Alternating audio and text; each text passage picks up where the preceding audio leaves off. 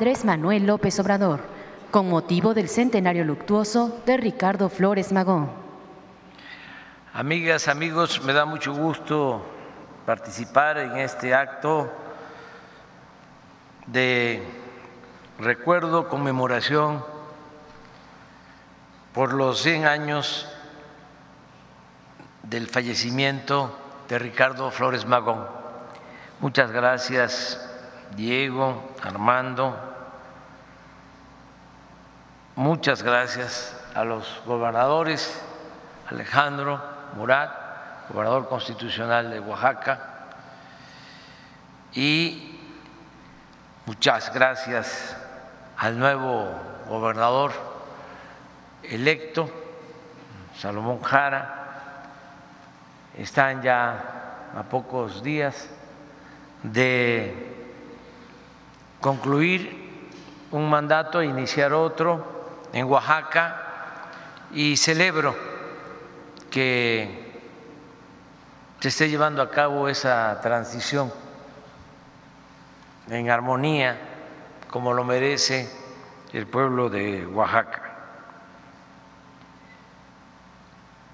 Lo que se ha dicho está muy bien,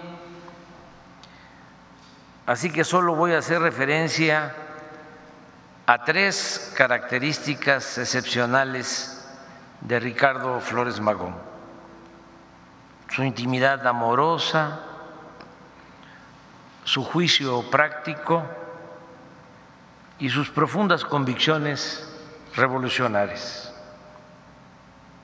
Empiezo con los tiernos fragmentos de cartas que Ricardo Flores Magón dirigía desde la cárcel de Los Ángeles a su adorada María Talavera. Este hombre anticlerical, íntegro, recto, hasta el extremo, que solo pensaba en la justicia y en la revolución, aclaró que ser firme es cosa bien distinta a ser sensible y escribió cartas en las cuales pedía a su amada que pasara por el callejoncito de fuera del penal porque quería ver desde su celda su carita tan linda.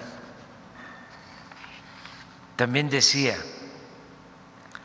la agrupación de Chicago no nos defiende, ni es para otra cosa que para defender a los amos. Nosotros somos pobres mexicanos, esa es nuestra falta. Nuestra piel no es blanca y no todos son capaces de comprender que también debajo de una piel oscura hay nervios, hay corazón y hay cerebro. Pero no dejaba de mezclar su causa con el amor y le confesaba a María, yo no estoy conforme con mi incomunicación porque no puedo hablar contigo. No, no estoy conforme ni lo estaré. No puedo suspirar a tu oído, mi amor, ni aspirar tu aliento, ni ver de cerca tu carita encantadora. Cualquiera que me vea pensará que no sufro, es que sé mostrarme digno, no quiero dar motivo para la compasión de nadie. Pero cambio de tema.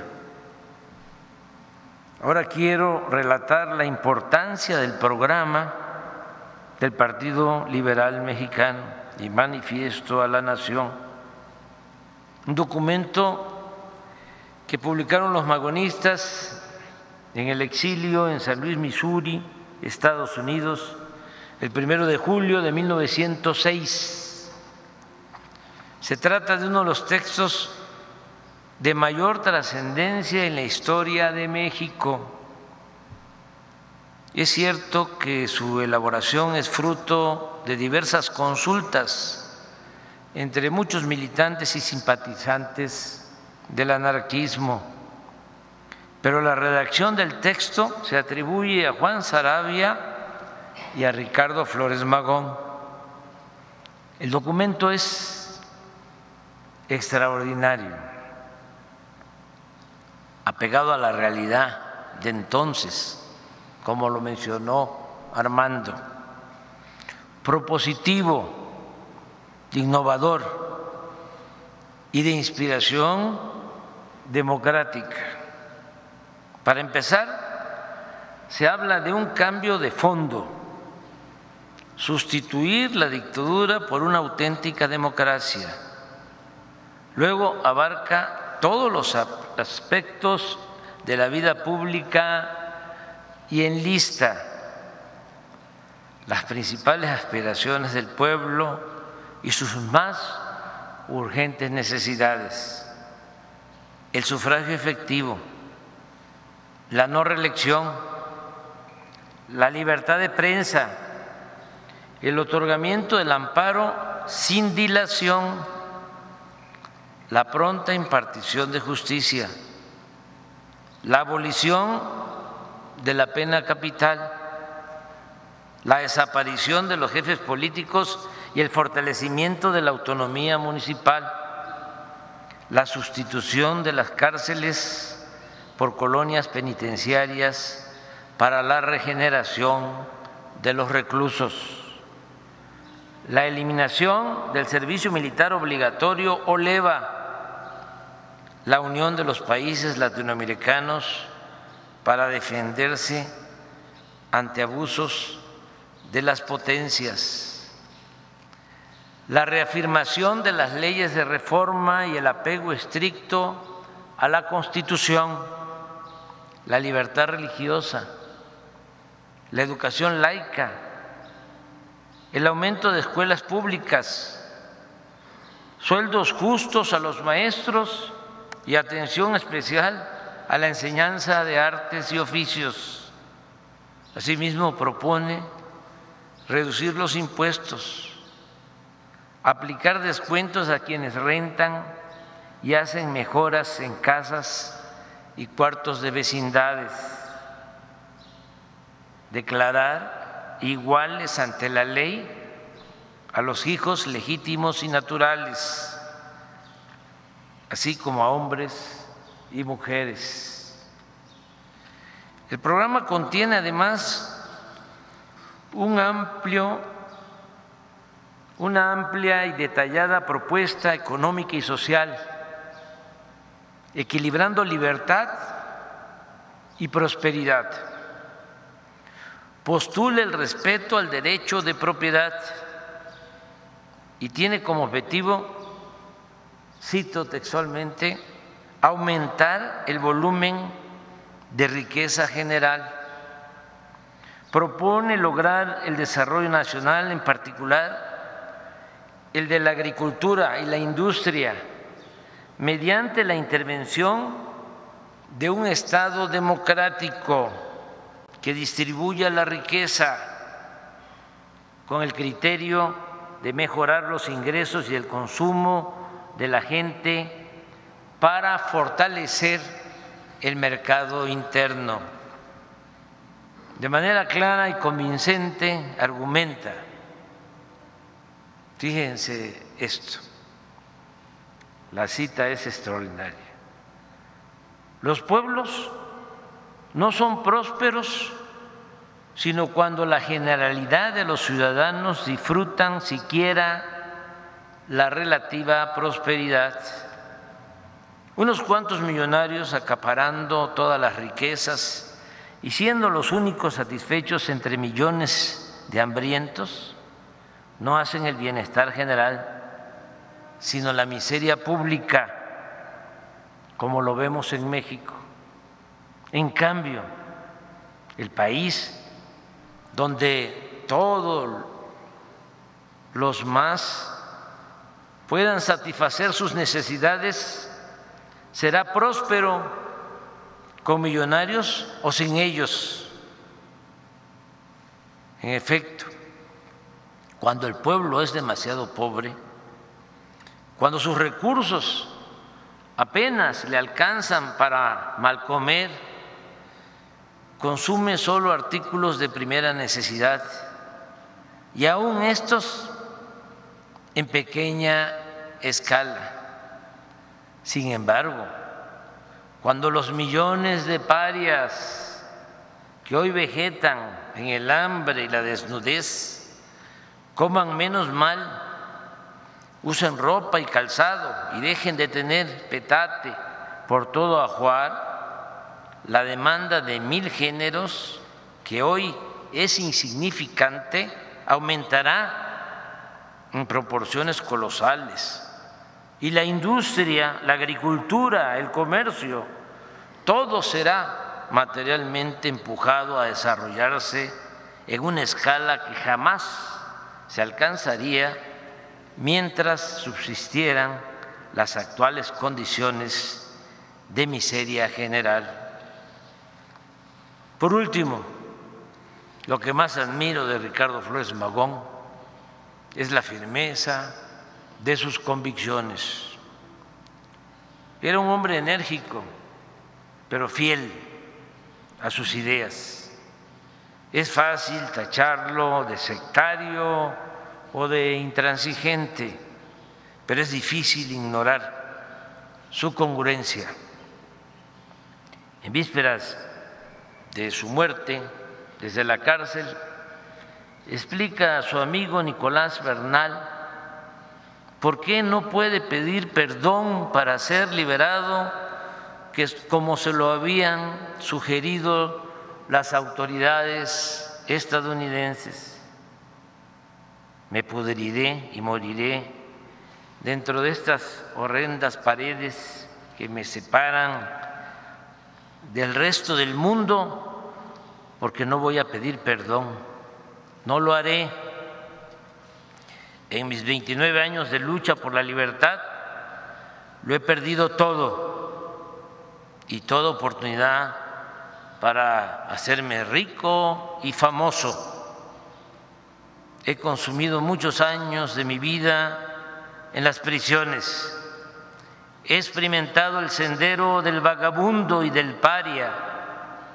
Me he visto desfallecido de hambre mi vida ha estado en peligro muchas veces. He perdido mi salud. En fin, he perdido todo.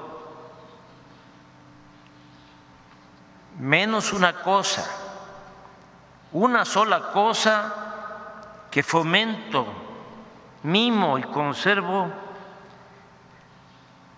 casi con un celo fanático. Y esa cosa es mi honra como luchador. Pedir perdón significaría que estoy arrepentido de haberme atrevido a derrocar al capitalismo para poner en su lugar un sistema basado en la, en la libre asociación de los trabajadores para consumir y producir y no estoy arrepentido de ello. Pedir perdón significaría que abdico de mis ideas anarquistas y no me retracto. Afirmo, afirmo que si la especie humana llega alguna vez a gozar de verdadera fraternidad y libertad y justicia social, deberá ser por medio del anarquismo Así pues, mi querido Nicolás, estoy condenado a cegar y a morir en la prisión, mas prefiero esto que volver la espalda a los trabajadores y tener las puertas de la prisión abierta al precio de mi vergüenza. No sobreviviré a mi cautiverio, pues ya estoy viejo. Pero cuando muera, mis amigos quizá escriban en mi tumba, aquí yace un soñador, y mis enemigos, aquí yace un loco, pero no habrá nadie que se atreva a estampar esta, inscripción. Aquí yace un cobarde y traidor a sus ideas.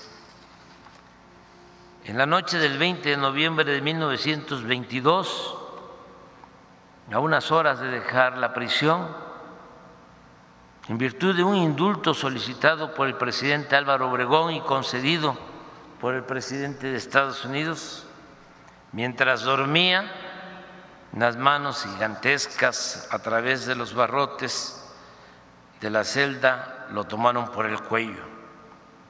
Hubo un breve, salvaje lucha y Ricardo, una breve, salvaje lucha y Ricardo murió estrangulado. Desde luego, el parte oficial fue otro. El director de la cárcel declaró que Ricardo había muerto de un ataque al corazón, incapaz de resistir la alegría de haber sido liberado. Su funeral fue muy parecido al del expresidente Sebastián Lerdo de Tejada. El cuerpo fue embalsamado en Los Ángeles y la Alianza de Ferrocarrileros lo trasladó hasta la Ciudad de México. En todas las estaciones de importancia, Chihuahua, Torreón, Aguascalientes, Querétaro, bajaban el cuerpo era de fe de todo una de las escasas oportunidades que tenía el pueblo de rendir homenaje a uno de sus héroes auténticos. Madero fue enterrado clandestinamente por sus asesinos y Huerta prohibió la manifestación de duelo. Villa y Zapata caerían abatidos a traición y se irían a la tumba sin recibir el homenaje al que su grandeza los hizo merecedores. El mismo Carranza sería sepultado de un modo discreto, rodeado de espías y polizontes, pero Ricardo Flores Magón, después de 25 años de ausencia, volvió a su, a su patria muerto cuando su recuerdo estaba más, vivo que nunca. Las mujeres lloraban al paso del féretro, muchos trabajadores y campesinos llevaban flores y lazos negros. Al llegar a la Ciudad de México fue velado en el salón principal de la Alianza de Ferrocarrileros. Sus restos se encuentran en el Panteón Civil de Dolores, en la rotonda de las personas ilustres, y sus ideales permanecen más vivos que nunca. En consecuencia, no es extraño que este 2022, a 100 años de su asesinato, se haya dedicado a homenajearlo y celebro que así como la Sierra Norte de Oaxaca se le conoce como la Sierra Juárez, a la Sierra Mazateca se le agregue el nombre de los Flores Vagón. Muchas gracias.